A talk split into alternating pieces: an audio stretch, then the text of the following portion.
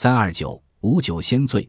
日本有个名叫河本太子的公民，几十年来从未见他喝过一回酒，可是他满口酒气，走路跌跌撞撞，像个十足的醉汉，而且天天如此。过去他也是一个普通的人，自从一次车祸受伤，医生为他的胃和小肠做了缝合手术后，便出现了无酒先醉的怪事。日本医学界对他进行多年的研究，终于得出了结论：河本太子的胃里有酵母菌。这种细菌也存在于一般人的体内，但只限于口腔和直肠。一旦进入胃里安营扎寨，就会清每天吃进去的含淀粉的石特转化成酒精。难怪河本太子成了无酒自醉的苦恼人。